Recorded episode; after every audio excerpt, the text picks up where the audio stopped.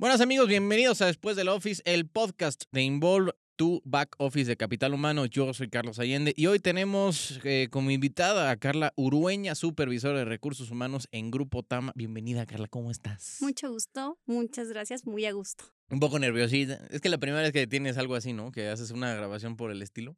Sí. Pero bueno, vas a ver que todo va a estar bien. Vamos a hablar de algo que pues, estás bastante familiarizada, entonces esto debería fluir con toda tranquilidad porque tendremos la pregunta, ¿no? De para qué sirve un, este, una sección, un departamento de recursos humanos en pleno siglo XXI.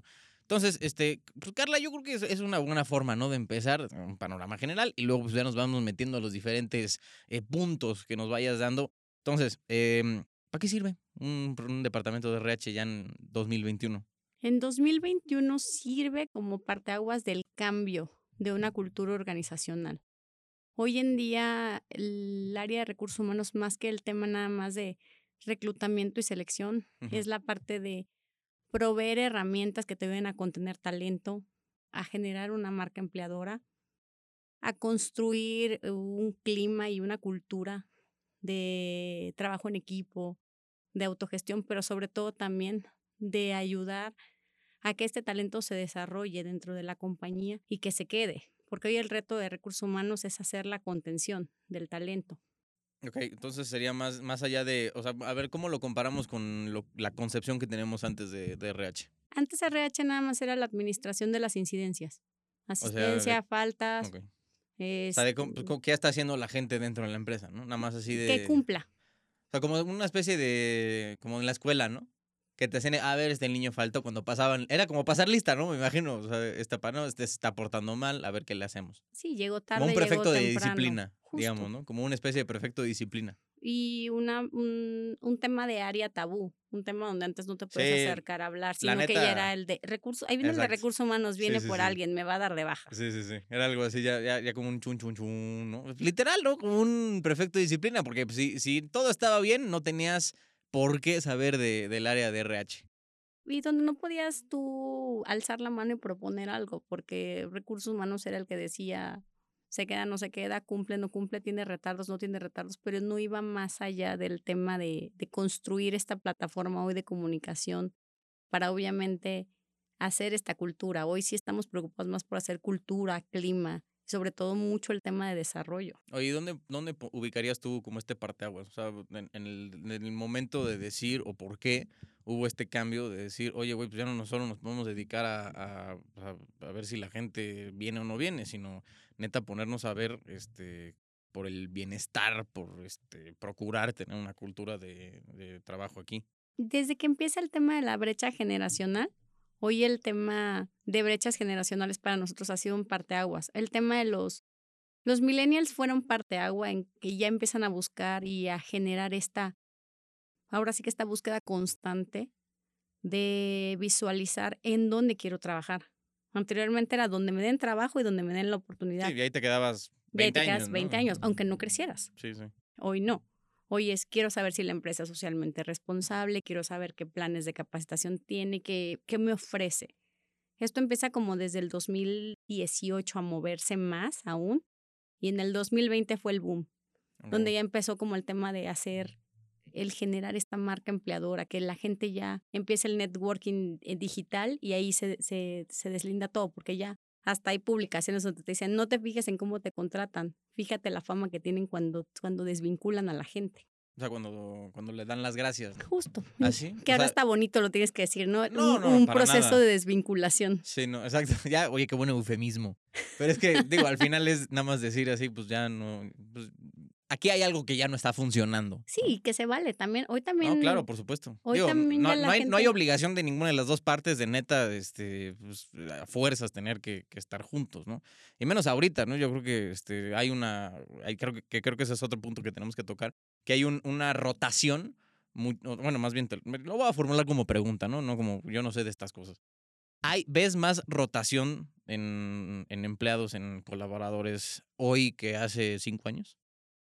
Hay sectores que van a tener siempre una rotación natural por la naturaleza de la carga de trabajo y esa ya lo sabemos porque pues obviamente pega en la base de la pirámide. ¿Y dónde, dónde ves más rotación? La rotación que, en donde está la tecnología, la gente, los desarrolladores de IT, los que, los que, las plataformas de e-commerce, o sea, se mueven muy rápidamente. O sea, ya no es, ya te evalúan como, como empleador.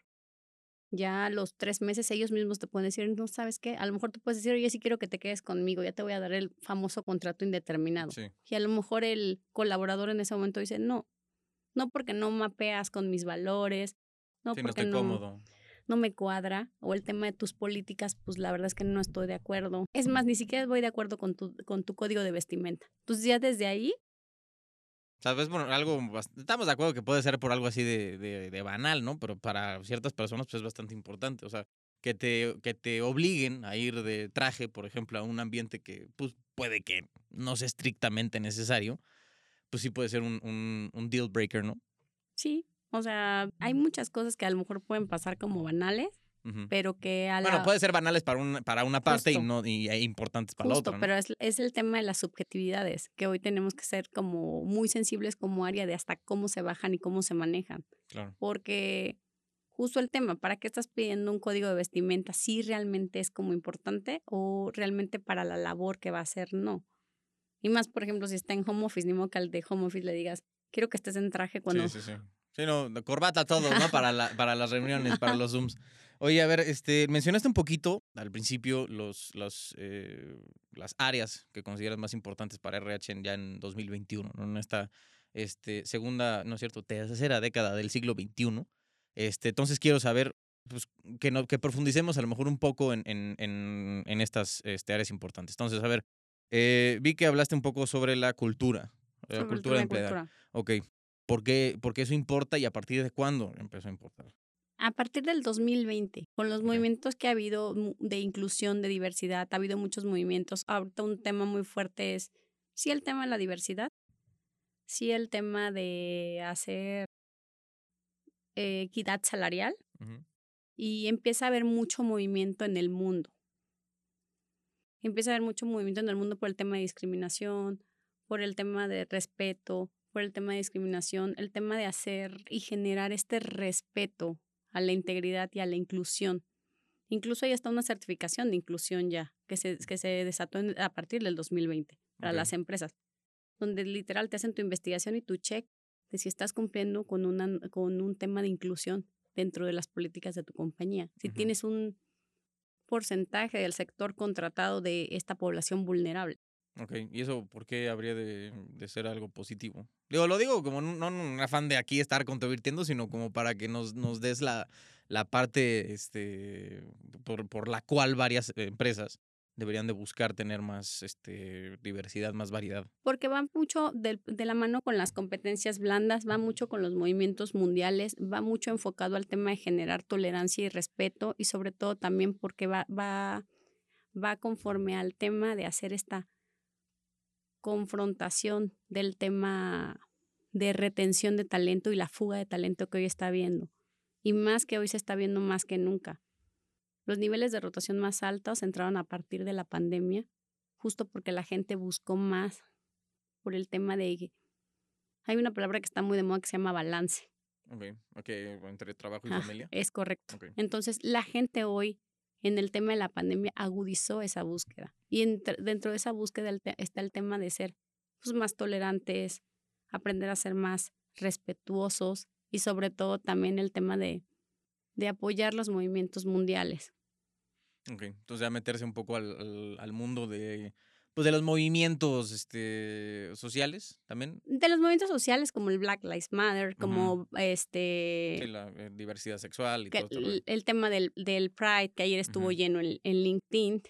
Pero más allá hay que buscar, mm, vemos la forma y es buscar el fondo como área de recursos humanos, porque en forma, pues todo el mundo lo va a usar algunas veces como publicidad nada más. El tema es realmente buscar el trasfondo y el tema del trasfondo para generar esta retención y atracción de talento va más enfocado al tema de buscar competencias suaves.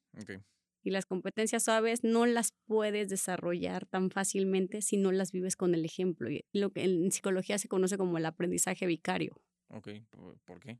O sea, ¿qué es, pues? Ah, el aprendizaje vicario es lo que ves como socialmente y lo empiezas a aceptar dentro Ah, de tu, dentro O sea, de tu que lo- estructura. Lo, ves en otros lados y dices, ah, ok, esto es lo que tiene que ser. Entonces ya te vas este, como Ah, acoplando. Y eso es lo que nos pasa desde niños. Por eso dicen que somos el resultado del aprendizaje vicario. O sea, el aprendizaje de lo que vemos, de lo que escuchamos, de lo que leemos y es lo que hoy tenemos que tener. Hay un tema de liderazgo también que se llama el lado izquierdo, que es el generar, el, el liderar con el ejemplo, generas esta lealtad y esta retención en la gente y generas comodidad. O sea, por eso es tan importante que, que la parte superior, digamos, de la cadena o de la pirámide sea como, como aquellos que, que, que, que, pues, sean las- la, la punta de lanza, ¿no? En este Y que se vuelve complicado hoy porque pues la generación eh, este, Z, que ya está incluida entre 4 a 5 empleados, ya tienes que son generación Z y que son tu base trabajadora porque son los Sí, lo, analistas. que, lo que están entrando ahorita, ¿no? A la, a la chamba. Los analistas, los consultores, pero en 5 o 10 años van a ser tus cabezas Claro. de área. Entonces tienes que ir, es renovarse o morir. Como siempre ha sido, ¿no? Este asunto. Lo único Oye, constante es el ¿Qué- cambio. Exactamente. Oye, este, ¿qué otra, qué otra este, eh, punto básico del, del RH en 2021 ves que, que sea de importante como de, de clarificar y abordar? De abordar el tema de los incentivos, el tema del salario emocional. salario emocional, ok, ¿y eso qué es? El tema del salario emocional no tiene que ver, sí viene con la parte tradicional que a todo mundo mueve, de que es el lana, dinero. ¿no? No, o sea, o sea, sería mentira y muy, muy, este, mu- muy soñador decir, ay, no, el dinero no importa. No, claro que sí. No, discúlpame, pero de aplausos no voy a comer, ¿no? O exacto. sea, Este, los aplausos no compran los tacos. así es eso. Pero a ver, ¿qué es esto del salario emocional? el salario emocional viene mucho, muy de la mano con lo que platicamos anteriormente, que es el balance. Eh, el tema de generar bienestar, el tema, a lo mejor viernes cortos, el home office, el apostarle a la tecnología. Y la, la semana laboral de cuatro días también. entra. También aplica ahí el salario emocional, aplica el tema de a lo mejor, eh, este, en alguna empresa que yo estuve, hasta nos llevaban a alguien que daba masajes de 15 minutos en la silla, literal. Ah, en esa que, como te encaramas así. literal, y, y te Oye, bueno, pero está muy bien, ¿no? Pues 15 minutitos que te des ahí, que te, ¿no? Que te deschonguen los nudos de la espalda a todo dar. justo, O porque sea, el pues son como, como estas pequeñas prestaciones, ¿no? Que, o sea, como viernes de chilaquiles, ¿no? Por viernes de chilaquiles o en modelo que tienen su viernes de dos cervezas el, por la tarde, de viernes, o sea, o el, el- los torneos, estos que generen esta cultura. Sobre todo uno de los retos más importantes que ahorita con el home office y el tema de la tecnología, perdemos mucho nosotros como recursos humanos el tema de hacer comunidad. Entonces tenemos que generar muchas ideas que generen esta comunidad. Oye, es que sí, sí, sí me gustaría preguntarte, este, que a lo mejor me estoy desviando un poco del tema, pero ¿cómo, cómo ustedes ah, eh, lograron adaptar las estrategias que ya habían tenido, ¿no? Al menos de una forma presencial y moverlas al mundo virtual con, con la pandemia. El tema es hacer mucha comunicación, mucha comunidad el- y el tema tecnológico te lo permite. Desde hacer, este, por ejemplo, que a lo mejor no es lo mismo el tema del contacto físico, pero tratamos de hacer. Aquí, por ejemplo, hacemos uno que se llama Conóceme. Entonces les damos como el de entrevista a alguien, conozcan a su compañero, aunque estén 100% de home office, que tengan una cara, que lo ubiquen y nos conectamos todos a un Zoom y se llama el Conóceme. Como pequeñas estrategias que tienes que ir haciendo y retando. O sea, pues tienes que ir este, viendo qué, qué jala y qué no, ¿no? Eh, Porque justo. no, este, eso, eso de andar. Pues a lo mejor hacer un field trip, pues no, pues ahorita está un poco complicado, ¿no? Pero pues te armas otra cosa, ¿no? O sea, vamos a, no sé, este, juguemos Monopoly en línea. Justo. O el sea, una tema cosa por el es, estilo. O el de sube la selfie la que tenga más votos si tienes un intranet. O sea, como cosas que te den. El tema es, el reto es hacer la comunidad, que es lo que hoy a la generación Z y al menos a los millennials, sí, Sí. Les, sí les importa sentirse parte de algo. Claro. No, y algo que con los que ellos estén de acuerdo. Sí, claro. fin- y que quieren trabajar ahí. Yo creo que por eso, no, tú- aquí tú me vas a, a dar un dato muy importante. Es, ¿cuándo empezó esto del Great Pla- Place to Work? El Great Place to Work tiene años, pero empezó a hacer auge a partir del 2018. Ok. O, O sea, sea, de que neta, o sea, que esta- la estas empresas se- son fregonas para irse a de a que la chambear, gente ¿no? empezó, porque empezó, empezó el boom de LinkedIn. Entonces Ujú. ahí fue cuando, y el networking se empezó a dar, y ahí, ahí o sea, y empezó a haber reputación en las, hasta en las vacantes que, porque hacen, hasta la empresa tiene calificación de la reputación de, en esta empresa no apoyan, en esta. Exacto. Justo ayer que tuvimos un webinar de la diversidad por el día Pride, decía alguien que en alguna empresa le pidieron, por ejemplo, ocultar su sexualidad. Su sexualidad, ocultar ciertas cosas. Entonces, hoy en día ya está, la, la información está muy expuesta. Parte de lo que hoy vivimos nosotros es que el tema de la inmediatez en la generación Z es lo que va en contratiempo. Quieren crecer rápido, quieren Sí. hacer todo rápido porque no están acostumbrados a tener el tiempo de espera que anteriormente. Ahí, ahí sí, ahí sí me puedo identificar, porque yo al menos, digo, este, no, no soy Z, pero sí soy de la colita de los millennials. Y sí, la neta es que en buena parte, si algo no llega a pasar o algo se mueve en tres, cuatro meses, ya empiezas a decir, oye, ¿qué, pues, qué está pasando? ¿no? O sea, ¿por qué, por qué sien- me siento en un, parado en un pantano? Justo. Entonces, este, pues bueno, también ahí es donde entra RH, ¿no? Me imagino. O sea, cómo están empezando a, a lidiar con estas nuevas este, generaciones. Pues el tema de tener una, este, par- eh, nosotros, por ejemplo, desde el área de desarrollo organizacional, tener parrillas de sucesión, empezar a ver estas matrices, estas matrices de talento, empezar a darles como la retroalimentación constante de, mira, vamos viéndote para esto, vamos viendo desarrollando, y no te, y también romper el paradigma de que el, el crecimiento tiene que ser en para cierta edad, para cierto tiempo, o sea, sino vamos conforme se vaya desarrollando el talento. O sea, es un rollo dinámico, ¿no? No Sí. tanto tan, tan acartonado, digamos. No, ya no es como antes de, no, para ser gerente tienes que tener 20 ya al menos cinco años en la empresa, no, sino ser como también... Ah, si, más- le ves, si le ves cualidades de liderazgo, digo, órale, papi, ¿no? y, y le haces un programa, incluso aunque le veas cualidades. O sea, sí vas a ser gerente, pero necesitamos llevarte de la mano al menos los primeros seis meses de, tu, de que Sí, claro. tomes un equipo de trabajo, si no me vas a tronar al equipo que vas a tener a Claro, cargo. pues no, no lo avientas a la alberca así sin saber nadar, sino le pones tus flotis primero y ahí vas como viendo qué tal echa la brazada, ¿no? Me Justo. imagino, por ahí vamos. Oye, y este, ¿cómo ves a la generación Z ya entrando al mercado laboral? Tú que eres psicóloga laboral. Mm, lo que te decía, el reto más grande para nosotros es el tema de la inmediatez. O sea, pero a ver, a lo que quiero em- enfocar esta, esta pregunta es, pues les dicen que son un poco este, inefectivos, quejumbrosos, este, eh, poco productivos. Entonces, me gustaría que al menos pudiéramos eh, pues, echar un poco de luz a esos... eh, esta, esta, pues sí, brecha generacional que a lo mejor entre los, los que son generación eh, X, los La boomers o los que ahorita ya están como digamos en puestos directivos, Ahorita es la, contra este, los que apenas van entrando. es la salida de los baby boomers. Exacto. ya está en la salida de los Sí. baby boomers. El tema es ese, que te- cuando tú enseñas a tu directivo que no hay brechas, sino líneas que unir y que aprovechar la inmediatez con la que viven es porque van a trabajar de manera más rápida y poner indicadores de desempeño, creo que de ahí. Empieza como a haber un cambio, pero tiene que ser un, un cambio en cascada. Por eso el tema de trabajar en cascadas, en células, el tema de ya no trabajar como tradicionalmente Sí, no de, no de arriba para abajo, ¿no? se hacía, sino escuchar a la gente. Y creo que el, que el Z es eso, escúchame, dame retro, dame feedback, dime cómo voy y, va- se van uniendo a estas cosas. Cierto o falso, todos en algún momento fuimos la generación incómoda para la otra. O sea, para los baby boomers la generación incómoda fueron los X. Entonces, solo que se nos olvida que en algún momento nosotros fuimos también esa generación incómoda Claro. pero porque empujan.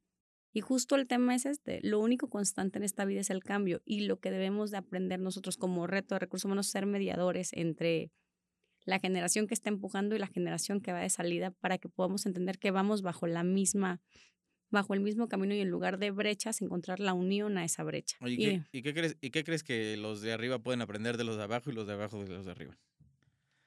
Los de abajo pueden aprender, bueno, para empezar primero, ellos ya nacieron con la tecnología. Entonces el tema de hacer las con el cosas chip, ya no, ya nacieron con el chip esos chamacos. ¿eh? Justo, el tema de, de que puedes hacer más eficientes los procesos. Si tú les das la oportunidad de la mejora continua, que eso es algo que nosotros hemos implementado aquí, el de propongan la mejora continua, reportes que a lo mejor te tarda siete días, ellos lo hacen en dos, porque tienen otras habilidades.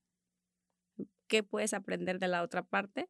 Pues el tema de la, de la disciplina y la constancia, ¿no? Que al final también es como algo que también les va a complementar todo lo que ya traen. Entonces yo creo que ese es como como parte importante. Y, y por algo también los baby boomers han logrado también sembrar grandes imperios. Claro. Entonces creo que eso es como, como parte importante. Ya no que te quedes 20 años, pero que los años que te quedes los aproveches y aprendas. Y sobre todo el, el deber ser es que aprendas a ser mejor. Sobre todo porque tienes que desarrollar. Hoy en este mundo, la parte técnica sigue siendo importante, pero hoy yo te podría decir y evaluar en el tema de atracción de talento es, te fijas más en el tema de las competencias suaves qué tan negociador, qué tan tolerante, qué tan persuasivo, qué tanto puedes permearte para poder hacer ciertas cosas sin romper, sin tener que romper el equilibrio de algo. O sea, creo que ese es como el reto de ambas, de ambas generaciones. Ellos tienen que aprender a desarrollar más esta parte suave. ¿Quiénes ellos? Los, los Z. Ok. O sea, los nuevos, vaya. Los nuevos, vaya. Ok. Y ya, y los otros, pues aprender también que pues hay otras formas más efectivas de hacer las cosas, ¿no? Que también no nada más es el control. Que no, nada más es eso, o sea, no es, no es nada más controlar y con, y con a la fuerza. A veces ganas más con miel que con hiel. Siempre se los digo a mis directores generales, o sea, siempre vas a ganar más con miel que con hiel. O sea, hacerlo pues por las buenas, ¿no? Ah, con tu lado izquierdo, muy padre, que la gente sienta que lo está haciendo porque quiere y no porque debe. sí, bueno, siempre es mejor este, tener eh, una motivación a ver, hoy, desde adentro. Hoy en tema de marca empleadora yo les decía, ok, si seguimos con un tema tradicionalista, nos vamos a quedar con los que necesitan trabajar, no con los que quieren trabajar con nosotros. y no, y no necesariamente va a ser talento el que se queda aquí. Claro, ¿no? Los que pues con gusto van a dar de su tiempo y a lo mejor hasta un poquito extra para que, para que salga bien algo, lo que quieren, ¿no? Justo. Entonces, cuando te quedas con la gente que necesita trabajar, que necesita esto, pues en cuanto pueden tener oportunidad de salirse de este barco, bye. A la fruta. Oye, bueno, ya hablamos un poco del presente, ¿no? Del trabajo del presente más presente que hay. ¿Cómo ves el futuro, mi querida este, Carla? Mm, el futuro todavía viene más retador porque tenemos que estar más enfocados al tema de la tecnología. Ya mm, el tema de trabajar pues más con, uno, con tecnología, con mejores indicadores de desempeño. Yo voy muy enfocada que vamos a terminar trabajando por gestión de talento, que es por tareas concluidas más que por horarios. Ah, por un tema más de... Más de... Más cuantitativo, ¿no? Es correcto. Más que el tema de... Yo creo que ahí los que la van a sufrir van a ser los que están acostumbrados hasta a decir, ¿y qué hago con las nueve horas que antes trabajaba? ¿Sabes? O sea, creo que se va a ir recortando. Yo creo que en un futuro vamos a llegar a, a, bajar el horario a seis horas. No en un futuro inmediato, pero sí en un futuro. Eventualmente. Seis horas, cuatro días, este, con resultados y va a ser un mundo muy competitivo a nivel de resultados, porque evidentemente las empresas que tengan estas características van a ser las empresas que van a tener el mejor talento porque es donde la gente va a querer estar. Claro. Por un tema que vamos más, va a seguir muy enfocado al tema de balance. O sea, ya la gente ya no se va, ya la cultura, la cultura al culto del trabajo va en extinción. O sea, ¿qué te refieres con eso? Anteriormente las generaciones X y baby boomers tenían una cultura de culto del trabajo. Entre más horas pasaras eras el empleo más efectivo. Ya. Ah, o sea, de que eras el que abría y cerraba. Ajá, justo, el que se moría, el ese sí tiene la camiseta. Eso va a quedar ya muy, muy en el olvido. Hoy va más el la cultura hacia la gestión de talento, hacia trabajar más enfocado a, a desarrollar tus habilidades buenas y a cumplir para lo que se te está contratando. O sea, en vez de trabajar más, es trabajar mejor. De justo. Trabajar con calidad. Ah, vamos muy, muy, y una palabra que seguramente vamos a escuchar mucho en unos años va a ser el tema de la mejora continua. Viene apenas en, en tema, pues ya en los países más desarrollados trabajan así. Nosotros apenas estamos entrando como al tema de ser ágiles, al tema de la mejora continua y viene muy enfocada a este modelo. Porque la mejora continua te refieres a, a, cuestionar lo que se hace y tratar de mejorarlo. A eficientar. Ok. O sea, sí. Sí, o sea, tratar de hacerlo más rápido y mejor, ¿no? Y justo, el tema es ese. el tema es recortar, porque eso te va a recortar gastos, vas a ganar presupuesto y obviamente la, la empresa se ve más redituada en la parte de utilidad, que es 100% uno de los objetivos de cualquier empresario, ¿no? Ah, yo creo que es el, el, más importante, ¿no? Porque si no tienes este, una utilidad, pues simple y llanamente no es un negocio. Y el tema de que vamos a estar enfocados mucho al tema de negocio, eh, eh, imperios ya más al tema de comercio electrónico. O sea, va a seguir creciendo y yo creo que va en tendencia de desaparición. El, el eh, no, no va a desaparecer al 100, pero sí viene una tendencia de minoría el tema del comercio tradicional. Ya ahorita vamos muy enfocado a a, temas tecnológicos. Sí, de, o sea, de, de, tiendas de ladrillo, ¿no? Como se dice, de brick and mortar, como dicen en, inglés. Bueno, oye, ¿y qué clase de desventajas enfrentan este en 2021 en los departamentos de, de recursos humanos? Todavía tenemos muchos paradigmas, todavía estamos negociando mucho con las cabezas. Hay Ahí sí. sí. Sí, ves que hay cierta resistencia de, la, de otros, de los directores de otras áreas para, para hacer eh, las iniciativas, ¿no? De RH. Eh, hay, hay, de directores de misma, y a lo mejor no directores, de la, del, de la misma comunidad que cohabita.